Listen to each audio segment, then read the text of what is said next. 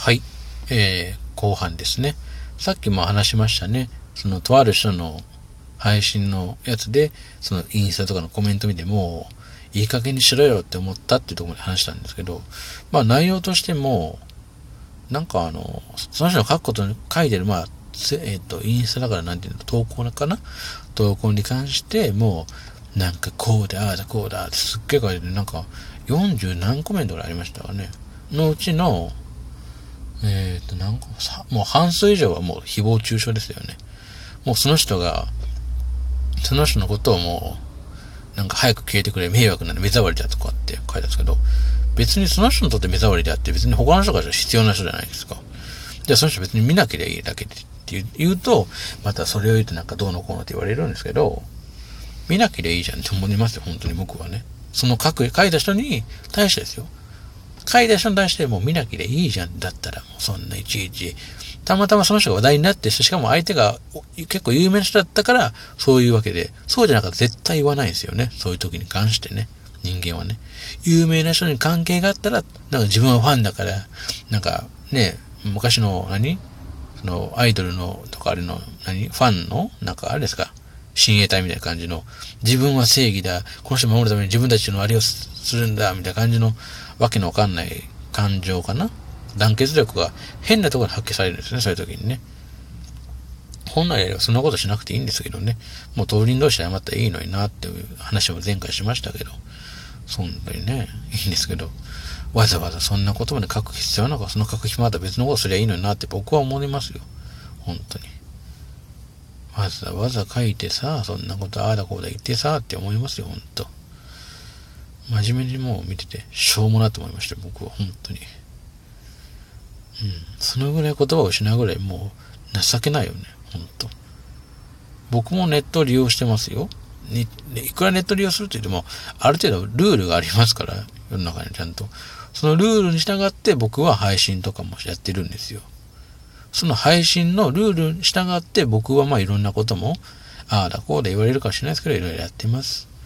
だけど、ルールからはみ出ないように僕は考えてます。いつも。どうやってルール内に収まるか。例えば、まあ、時間制限あるいはその時間制限の中で、じゃあ何ができるかっていうことを考えます。と同じようにやってるんですけどね。うん。まあ、誹謗中傷とかに関しては、あとは、あったのが、あれもありましたよね。あの、最近ニュースになってるのが、えっと、東名高速道路の皆さん覚えてます？あの、車突っ込んで、煽り運転の後に死亡事故にまで、死亡にまでありましたよね。覚えてますよね。あれのデマを流した本人が、えー、自殺したっていう話があったんですけど、うん。これも後味悪いですよね。うん、なんか、なんか、あの、その勤務してる人の何々がこ、ここだって、会社に対してこいつの会社はここだって、デマを流したんですよ、その人も。一人が自殺をしたっていう。うん、もちろん人が亡くなるっていう意味ではすごく悲しいんですけど、なんか、うん、僕別にその人のことをどうも、こう、どうこう思うっていう感情はないんですけど、うん、なんか後味悪いよねっていう。きちんとその人はすいませんでしたって謝罪して、もういいですよってなって終わるのが一番いいんですけど、そのデマを流した本人が自殺してるっていうのは僕はすっごい嫌ですね。あの、言い方悪いですけど、逃げ得ですよね。自分はここにいないから、誰も私のこと非難、誹謗中傷できないんだ。もしくは多分そのデマの話こと分かって、多分周りからすごい言われたんかもしれません。それが苦になったんかもしれませんけど、まあ元を返せばその人は、その人は他人を、の名誉を、その人が所属、そこに別に似てる会社じゃないんですよ。なんですけど、そこに対して、こいつの会社ここだ特定したぞって言って、デマを流したっていうのは、ある程度責任があるんですよね。その、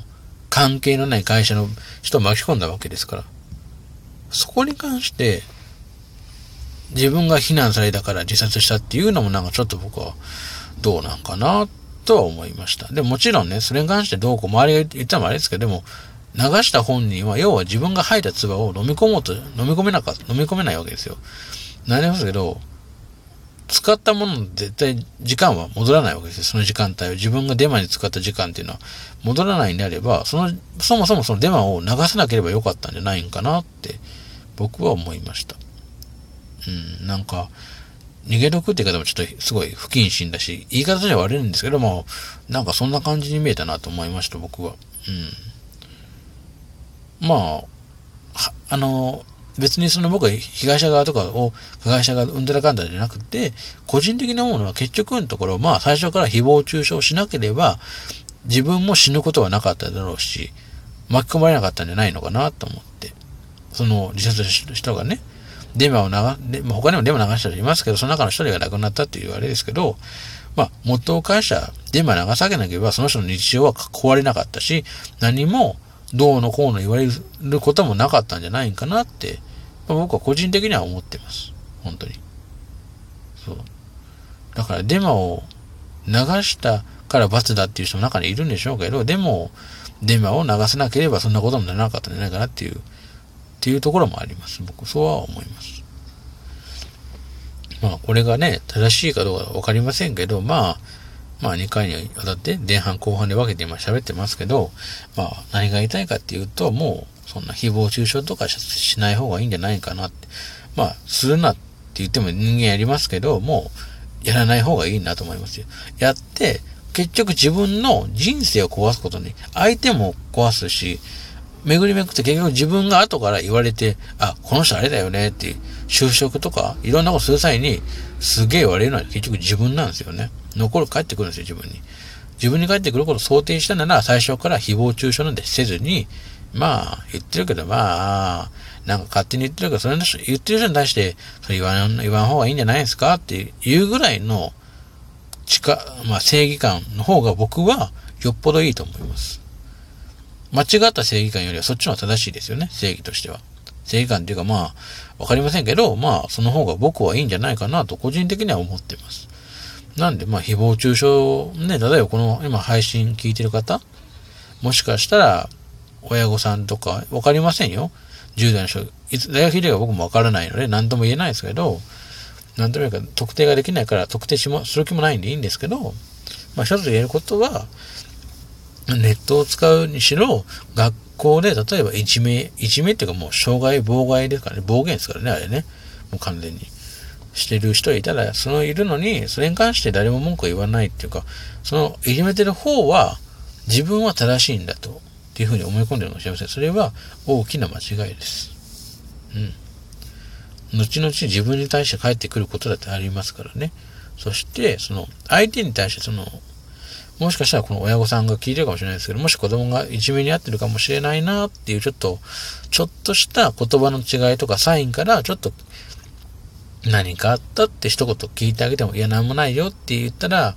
うん、そうって、まあ深く聞きのが難しいかもしれませんけど、ちょっと、まあなんかあったらすぐ言いなさいよ、あんたあんた大切な人なんだから、家族なんだからって、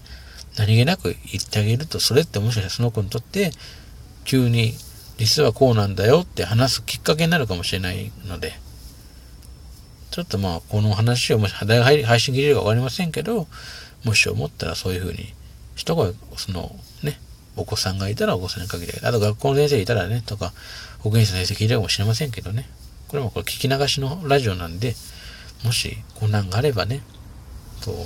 ああ、こういうのがあったなって、ちょっとした、もし聞いてる中でいじめとかいろんな私はちょっと誰かに相談できる、してみてください。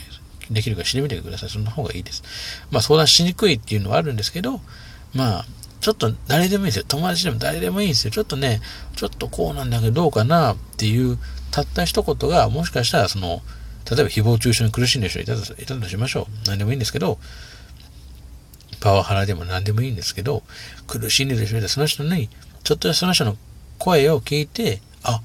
この人何かあったのかどうしたの？ってパッと聞いてあげて、実はこここうでって話から、もしかしたらその人が楽になって、あ、誰か自分の味方がいるって思うようになれば、それは素敵なことじゃないかなと僕は思います。まあ、まあ、まとめると何が言いたいかというと、誹謗中傷はしない方がいい。結局自分が後から自分の人生を壊す。相手の人生を壊して満足したと思ったら今度は自分の人生も壊れます。最終的に。壊れる可能性があるんで、まあ僕は誹謗中傷とかそういうのは絶対にしない方がいいと。絶対って言うとまあね、絶対はありえないと言われるんですけど、絶対にしない方がいいです。これは今のまあ、ね、コロナウイルスによってなんか医療従事者とかに、その関係家族に関してもすごい職場に関してもなんか文句言ってる人いるんでしょ？それも一緒ですよね。まあ、何が言いたいかというと、もう、それ言ってることって、じゃあ自分の家族に、とか親戚に出た時に、同じこと言われても、その時に被害者ぶるなよって話。自分は加害者の立場で言ってるんだから。自分が被害者な時に多分、なんでそんなこと言うんだよってあんた言ってないねかって言われても、言い返せないですよっていう。そのぐらいの、相手の、その一言が相手の人生を壊すかもしれないっていうことに、早く気づいてほしいです。あの、相手に対して非難するのはまだ比べてるからいいんです。人に対して。こっちの方がいいかもしれませんよっていう提案にまだ近づくからいい。誹謗中傷に関しては、ただ単に相手を傷つけてるだけで自己満のために、自分のストレス解消のためだけに、相手を傷つける行為をしてるってことに早く気づいてほしいなって思います。まあ、それが僕の言いたかったことです。はい。では、まあ、また、次回、なんか、別の話があれば、なんかしていこうかなと思うので、またよかったらね、えー、お越しください。ではまた。